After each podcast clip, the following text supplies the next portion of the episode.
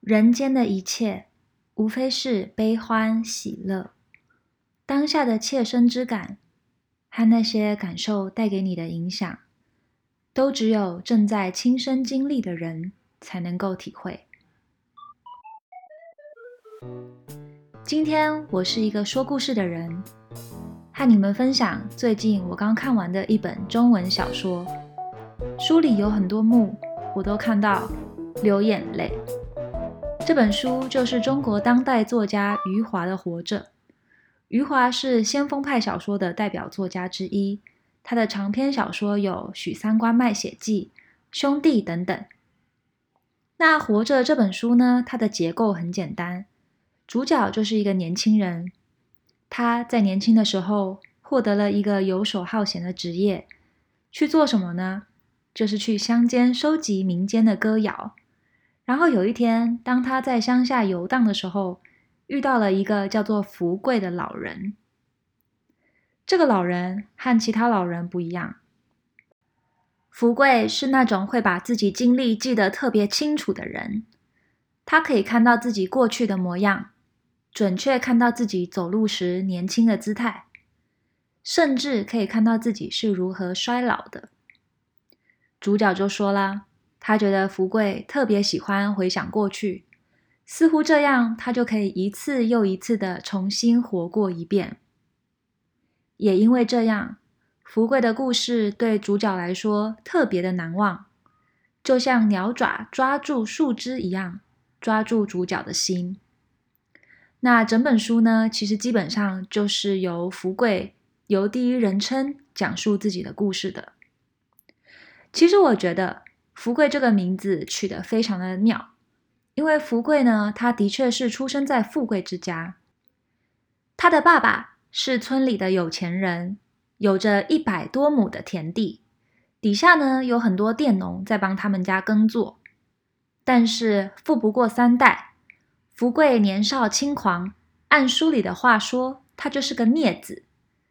他小时候不好好的上学，长大的时候。虽然他娶了城里的有钱米商的女儿，但是有了老婆，并没有让他收敛。年轻时候的他，嫖啊赌啊，样样来。福贵自己说，这个嫖和赌就像胳膊和肩膀一样连在一起，怎么样都分不开。后来他赌上了瘾，甚至在他老婆怀孕七个月的时候，他老婆想要去赌场赌他。让他回家，他老婆跪在地上不起来。福贵呢，还打他的老婆，请人把他老婆赶走。其实看到这里哦，我插播一句，就是我觉得这个人福贵简直是现代版的海王跟渣男。好，回到故事，后来福贵真的把家产都输光光了。输光的那一天，他爸语重心长地说：“赌债也是债。”是债就要还，于是呢，他爸其实还蛮疼他的，他爸就把家里的田产啊、祖上流传的房子啊，都该卖掉的该卖掉，该抵押的抵押。结果当天他爸就死了，所以福贵现在呢，他家房子没了，田产没了，地位没了，他的老婆也被他的岳父叫回家了。这时候他什么都没有，带着他妈妈和他当时还很小的一个女儿，开始白手起家。他们由丝绸的华服穿回麻布的衣服，把日子过得老实，开始下田工作，日出而作，日落而息。但你以为故事就到这里了吗？没有，故事在这里才是个刚开头。老实过日子的福贵，其实刚开始也怨天尤人。他住在茅屋里，都不敢上城里去，怕人家笑他。因为他以前住的房子可是城里数一数二的那种大豪宅，但是他现在呢，就住在那种茅屋里面。不过最终他还是咬紧了牙根，和他输掉家产的人去求情，然后请人家租个田地给他耕作。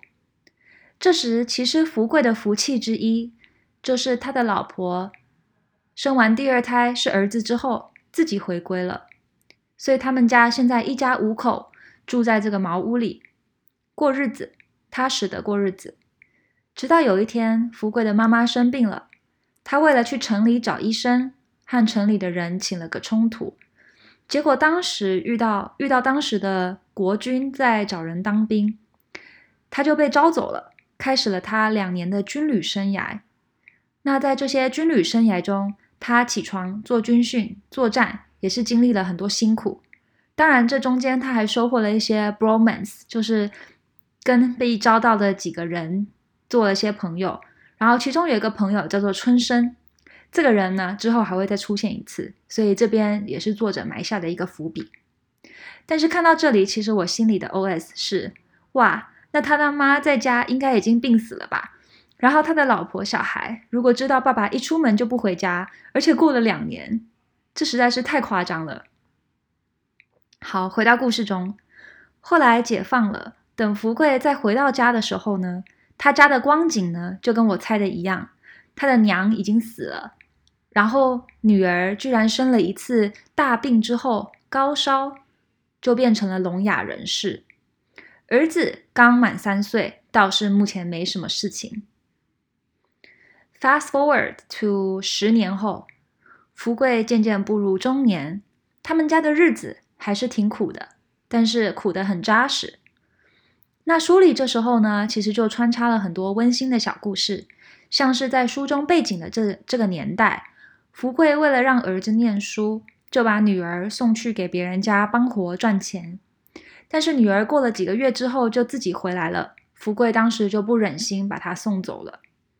然后他们家的姐弟俩感情也很深，弟弟的名字叫做有庆，然后他在书中就很讨喜的，心地很善良又很懂事。那这个有庆呢，他有两个特点，第一点呢就是他特别喜欢羊，他小时候总是养羊。然后呢，跑来跑去的去照顾羊，一下子上学，下课就就去找羊来放羊。然后呢，弟弟的第二个特点就是他跑得快。那这两个其实当时呢就埋下了很多的伏笔，为后面弟弟发生的事情。那还有一个很可爱的小故事，就是书中有讲到，当时福贵他们家一直很穷嘛，在那个年代，那弟弟老是跑来跑去，把鞋子穿坏，然后福贵就会恐吓他说：“你再这样穿鞋。”他就要把他的脚砍掉，结果呢，福贵就看到他自己的儿子有庆跑来跑去，然后跑步之前呢，都会把鞋子拿下来，赤脚的跑步去上学。就是这些很多温馨的小故事，带到最后就让我一直哭，一直哭。那在故事的进程中呢，也有穿插到很多呃课本中学到的历史事件，例如说人民公社历史大跃进的时候。福贵他们一家又被分到田产，然后大家一起去人民公社吃饭啊，回家一起煮钢铁啊，等等，就是在这些历史事件下的描写一般人的一个生活。那这时候中间这几段真的都很温馨。如果你看的是这时候的福贵，你会觉得他跟他年轻的时候真的不一样了。年轻的时候他是孽子，嫖啊赌啊，什么东坏事情都样样来。现在他就是个中年人，踏踏实实的顾家、养家活口。这时候呢，回到故事来，福贵和他的老婆家珍是一个有苦共享的呃一对 couple。但是这时候呢，家珍开始渐渐的身体不好了，她得了一个软骨病，就是当时没办法医治好的一个病，只会身体一天天的变得软弱，到最后卧在床上不能动弹。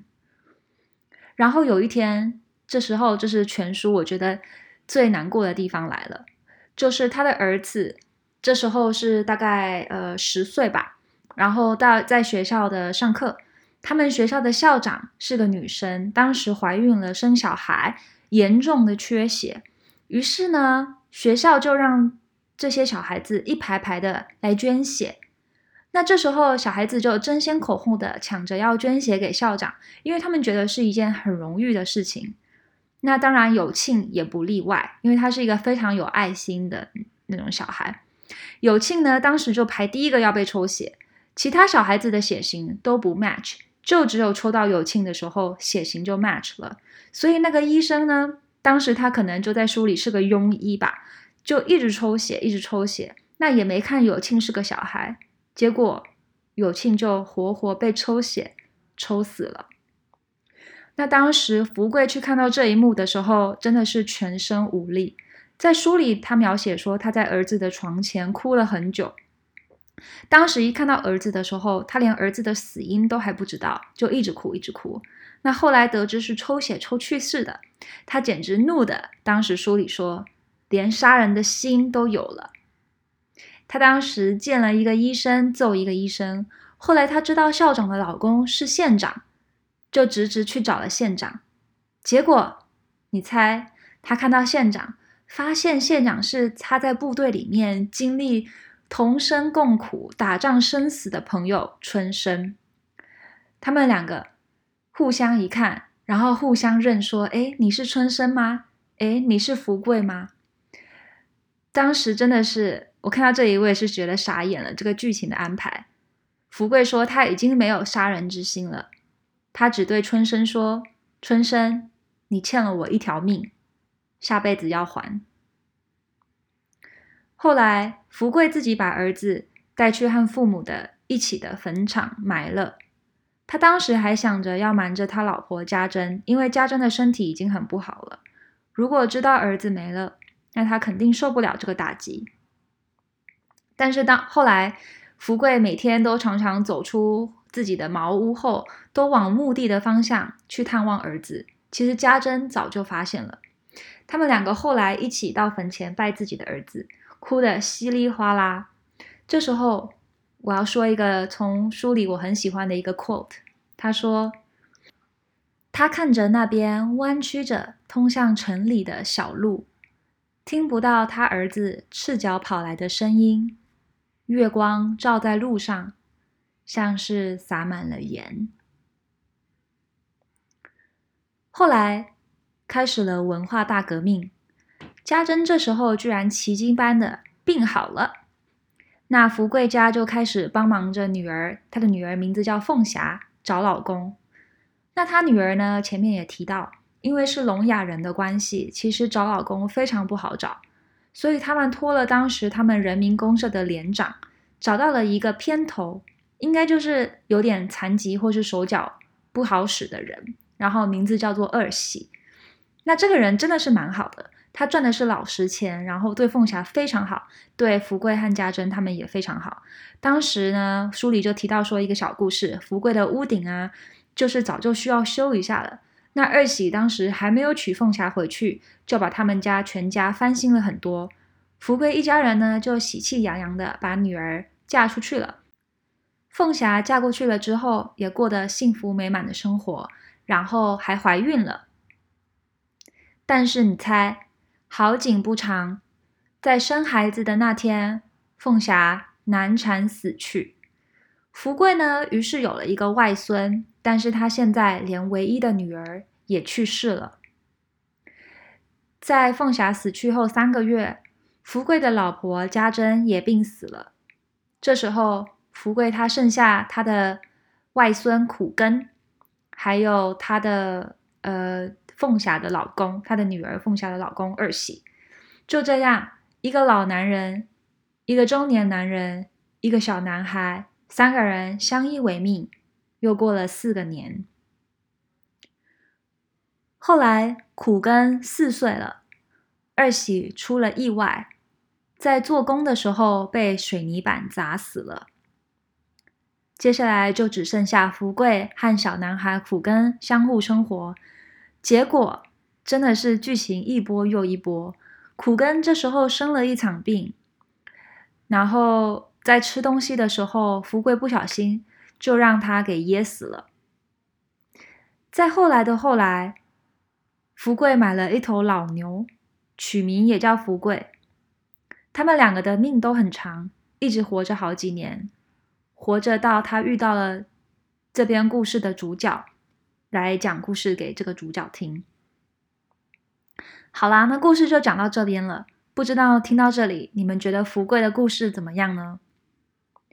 我觉得这本书虽然叫做《活着》，但是书里贯穿的是什么？是死亡。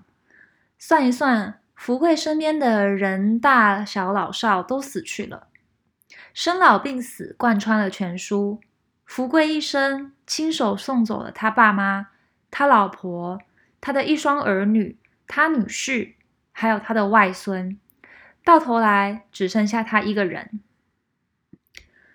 我觉得这本书带给我的第一个启示就是，生命真的很脆弱，受到很多大时代的影响，受到病痛、受到意外等等外在因素的影响，很多时候都能让一条生命轻易的就消失了。尤其是我就会联想到现在 COVID 还在进行中，然后很多家人也会因为这些呃疫情的影响，然后。受到很多脆弱的打击，但是我的另外一个从书中得到的启示是，刚好与脆弱正正相反。我在这个故事里面，在福贵上面看到的是他所拥有的生命的韧性。这个韧是坚韧的韧，因为当福贵在讲述事情的时候呢，他体验了人伦之情、夫妻之情。朋友之情，天伦之情，可能前期好赌为命的他，并没有去特别珍惜，但是后期的他，是他用他的全部去真正的活着，去经历这一切。他穷困潦倒，却没有被打倒；他离家失所，被国家招募当兵的时候，也心系家庭，最后能回到家里来。他失去了家人。却没有失去生活，整个故事就是这么朴素，也这么真实。所以，其实作者余华他在序里他就说了：如果从旁观者的角度，福贵的一生除了苦难还是苦难，其他什么都没有。但是，当福贵自己讲出这些故事的时候呢，因为在故事故事里面他是用第一人称讲的，他说他的苦难。立刻充满了幸福和欢乐，因为他相信自己的妻子是美好的妻子，有一双温暖的儿女，他的女婿、外孙，还有朋友们，以及生活的点点滴滴，都是温暖而快乐的。福贵让作者相信了，生活是每个人自己的感受，不属于任何人的看法。所以，听众朋友们，当你面对一切生命大大小小的挑战的时候，不要忘记福贵的故事，不要忘记在当下你拥有的一切和你的感受所属于你。虽然在别人看起来可能非常的惨、非常的委屈、非常的羞耻、非常的害怕等等，但是别人的看法和经验不是不重要，而是福贵不福贵，对别人来说。又如何呢？好啦，本周的说故事时间就到这边结束了。下次请记得 tune in，大智若愚。我们下次再见喽，拜拜。